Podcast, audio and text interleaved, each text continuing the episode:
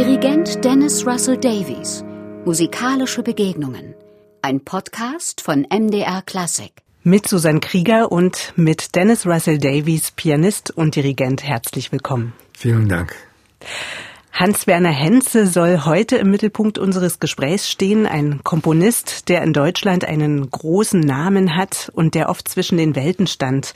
1926 in Deutschland geboren, fühlt Henze sich sowohl künstlerisch als auch gesellschaftlich im biederen Nachkriegsdeutschland eingeengt und zieht in den 50er Jahren nach Italien, seine Wahlheimat bis zum Ende seines Lebens. Er war ein sehr politischer Mensch, ein überzeugter Kommunist, der ein Werk sogar Che Guevara gewidmet hat. Sie haben Dennis Hans-Werner Henze das erste Mal in den frühen 1970er Jahren getroffen, als Sie mit dem Juilliard-Ensemble eines seiner Werke dirigierten. Eine Begegnung, wie Sie mir sagten, die bis heute nachwirkt. Ja, das war eine Begegnung, die meinen ganzen Lebenslauf verändert hat oder beeinflusst hat. Insofern, dass ich habe das Werk von Hans dirigiert. Es war sein Violinkonzert mit der wunderbaren Titel Die langwierige Weg in der Wohnung Natascha Ungeheuer. Und äh, Romeo Alteco und das Juilliard Ensemble haben gespielt und Hans war im Publikum, war da für Proben, war begeistert und sagte, was viele sagen und dann passiert nichts. Wir werden wieder zusammenarbeiten. Ich war zur Zeit, habe angefangen als Chefdirigent des St. Paul Chamber Orchestras. Und in St. Paul, drei oder vier Monate später, kam ein Brief. Damals haben wir Briefe geschrieben und sogar geantwortet. Und das funktioniert alles wunderbar.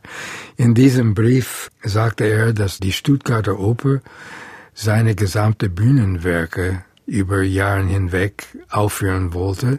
Er sollte seine Opern inszenieren und er wollte mich haben als Dirigent für seine Opernproduktionen. Puh, das war ein Hammer, wie man so sagt. Man sagt sofort ja, natürlich. Und da war ich zum ersten Mal dann in Stuttgart an der Oper und habe eine Produktion von Boulevard Solitude mit Inszenierung von Hense und Billy Forsyth hat die äh, Choreografie. Es wurde viel getanzt in dem Stück. Es war ein super Erfolg und die nächste Hense-Oper war, wir erreichen den Fluss und wir haben dann ein weiter eine Serie gemacht, aber diese Schritte und dieser Anfang in Deutschland hat weitergeführt und später wurde ich Chef der Stuttgarter Oper. Mhm.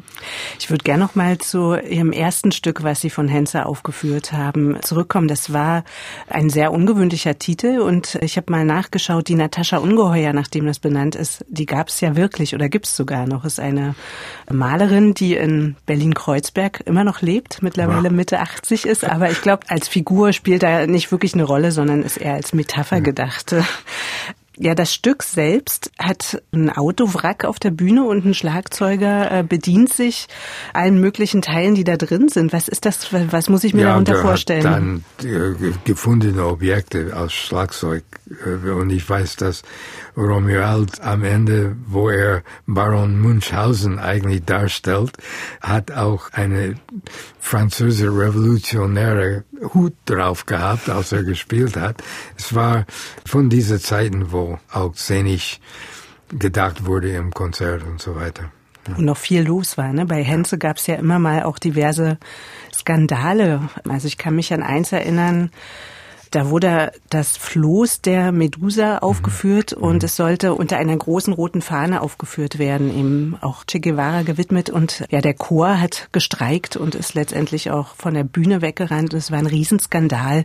Haben Sie ähnliche Sachen mit Henze auch erlebt? Nicht wirklich. Das war ein musikalisch gesehen und theatralisch gesehen ein relativ ruhiger Mensch, der wirklich gewisse Ideen hatte und die ihm wichtig waren, auch Manchmal ist Skandal gut, man kriegt ein bisschen gewisse Berühmtheit dadurch, aber das ist nicht das, was ihn bewegt hat, glaube ich. Es ging um die Musik. Der war linksorientiert, aber eigentlich, er hat nie darüber gesprochen. Mhm. Es waren Zeiten, wo ich da in Stuttgart angefangen habe, Das war die Zeit, wo äh, der Bader-Meinhof-Gang, die waren oben im Stammheim im Gefängnis. Mhm, in gerade in der Jahren. Zeit, wo ich unten war. Und es Ja. war viel Aufregung. Es war Aufregung und, und Betroffenheit. Es waren schreckliche Zeiten in gewisser Hinsicht. Und man hat mit manchen Theaterstücke einen Nerv getroffen. Das kann man nicht anders sagen. Ich meine, es war, es war hart. Ich kam als Blauäugige, obwohl ich braune Augen habe, Amerikaner. mit wenig Ahnung, außer dass mir hat die Musik sehr gut gefallen und äh, die Gelegenheit mit äh, fantastischen Künstlern in Stuttgart an der Oper zu arbeiten. Boulevard Solitude ist nicht ein politisches Werk, das Ja. war ein guter Anfang.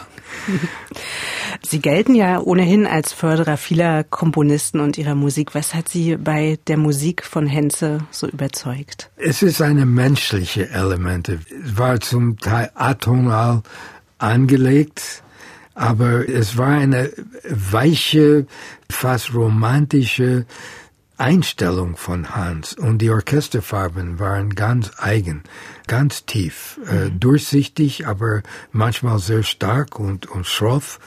Und es war sehr poetische Musik, muss ich sagen.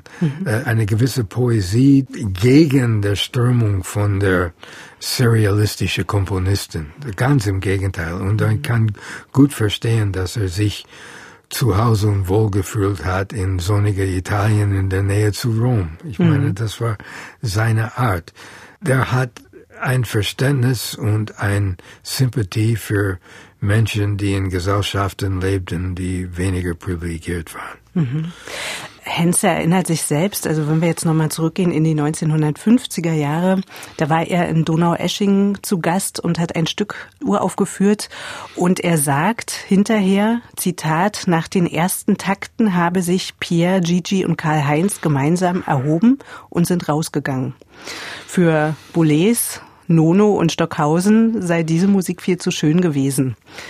Denken Sie im Nachhinein, dass sich die drei vielleicht geirrt haben? Ich glaube auch, ich kannte Pierre sehr gut. Und Pierre hat, sagen wir mal, später in seinem Leben hat eine gewisse großzügige Verständnis bekommen für andersdenkende Menschen und hat auch einen Weg gefunden zu einer romantischen klassischen Tradition, die in dieser Zeit wahrscheinlich bei ihm nicht vorhanden war. Ja. Dazu kann ich nur das sagen. Ich meine, das ist in Donaueschingen auch ein Ort gewesen, die Musik als Politik sehr befördert hat. War auf jeden Fall auch auf ihre Art sehr eingeengt in ihrem Serialismus.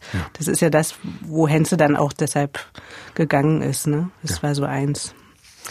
Ja, Henze hat ja wahnsinnig viel geschrieben, unter anderem 20 Opern. Sie haben jetzt einige schon genannt. Eine, die Sie uraufgeführt haben, ist die englische Katze. Ja.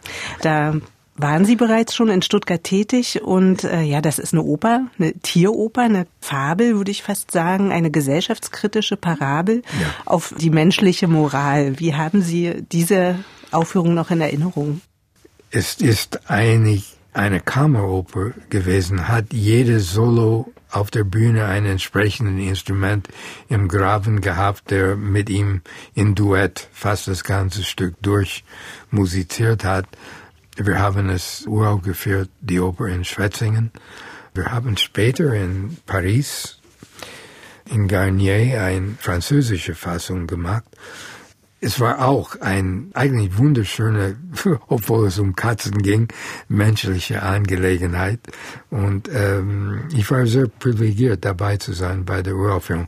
Was ja ganz interessant ist bei Henze, dass er es durchaus, obwohl er jetzt ja nicht mehr unter uns ist, aber es trotzdem in das Repertoire geschafft hat. Das ist ja, was nicht viele zeitgenössische Komponisten schaffen. Man kommt nicht vorbei, wenn man die Musik des 60er und 70er Jahren dafür sehr interessiert, dann sind große Werke bei Hense eigentlich, müsste man spielen wollen.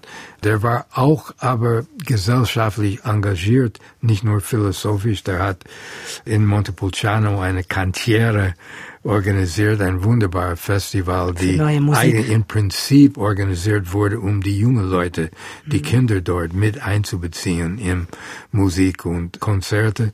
Und sein Partner Fausto Maroni hat auch die Organisation dort maßgeblich übernommen. Ich vergesse nie, ich war in Montepulciano zwei Jahre und das erste Mal bin ich hineingefahren in die Stadt und ich sah drei Männer an der Seite der Straße, die stehen und ich mag das Fenster runter und sage Dove Fausto. Die haben genau gewusst, wo Fausto Moroni in diesem Moment sich auffinden konnte, weil ich wollte wissen, wie ich mich da einbringe in der Stadt. Ich war zum ersten Mal da.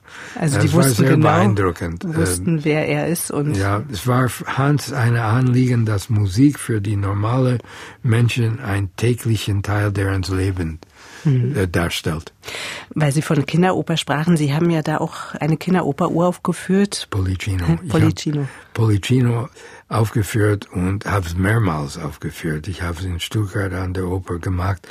Und neulich habe ich, als meine Tochter Isabel im Gymnasium, wollten die eine Aufführung von irgendeiner Musik und ich habe das vorgeschlagen, weil das kann man und sollte man mit musikalische Kinder, aber nicht gerade ausgebildet und äh, mit einem Orchester, die Instrumente spielt, die die spielen können. Hans hat eine geniale Musik da geschaffen und mit ein Profi-Geiger, ein Profi-Pianist, ein Profi-Gitarrist und ein Schlagzeuger, der ein bisschen überschaut, was die Kinder da alles machen. Mit vier gute Profis dabei kann man ein wunderbar Oper aufführen mit Amateur. Es war, es einmal auch in Kalifornien. Das ist ja äh, Musikvermittlung, wie man sie Ja. sich ja heute immer wünscht. Was mich auch zu einem anderen Komponisten, der das auch gemacht hat, Paul Dessau, ein Komponist, der zuletzt in der DDR gelebt, gewirkt hat.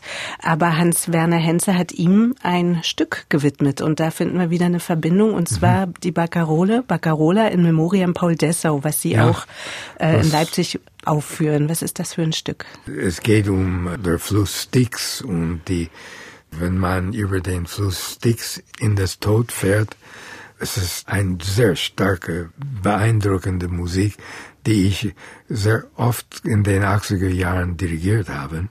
Ich dachte, das muss wieder im Repertoire kommen und habe die Gelegenheit gefunden hier in Leipzig. Und Sie kombinieren das ja ganz geschickt mit äh, Maurice Ravel, Ma Mère Loire und Strawinskys Frühlingsopfer Le Sacre de Printemps. Wie passt das da rein? Ja, erstmal, das ist ein Programm, die ich zusammen mit der Ars Electronica und deren Künstler Cory Olan, die mit Live Visuals arbeitet. Die Musik initiiert die Bewegung auf einen Leinwand. Was Sie oft auch machen mit anderer ja, Musik, ne? Ich bin Immer wieder. mit denen unterwegs und dieses Programm ist auch ein Repertoire, was zu denen sehr gut passt. Ein Satz von Hans-Werner Henze, der mir gut gefällt, ist, schön ist, was von der Norm abweicht. Können Sie damit was anfangen? Gehen Sie damit? Ja, ich finde das, ich kenne den Satz so nicht, aber das kann ich mir, dass Hans sowas gesagt hat oder geschrieben hat, kann ich mir schon vorstellen und ich kann das auch gut finden. Es gibt viele Definitionen von schön, aber von der Norm abweicht, muss nicht immer schön sein, aber für ihn war es so. Und ich glaube, er war immer bemüht und es war ihm wichtig zu variieren und seinen Material immer zu forschen und zu erweitern. Und gleichwohl hat er gewusst, was die Instrumente können. Es war ein, ein Meister der Orchestration, der Instrumentierung. Da war er am Ende ja immer selber noch überrascht, wie gut er das konnte. Er war nicht immer sicher, aber er meinte, doch, Ja. das gefällt mir doch, wie ich das mache. Ich kann es offenbar doch. Ja, das, ich glaube, der hat dann die Gelegenheit gehabt, oft genug seine Werke und seine großen Werke gut, mit guter Aufführung zu genießen. Und das hat ihn, glaube ich, bereichert.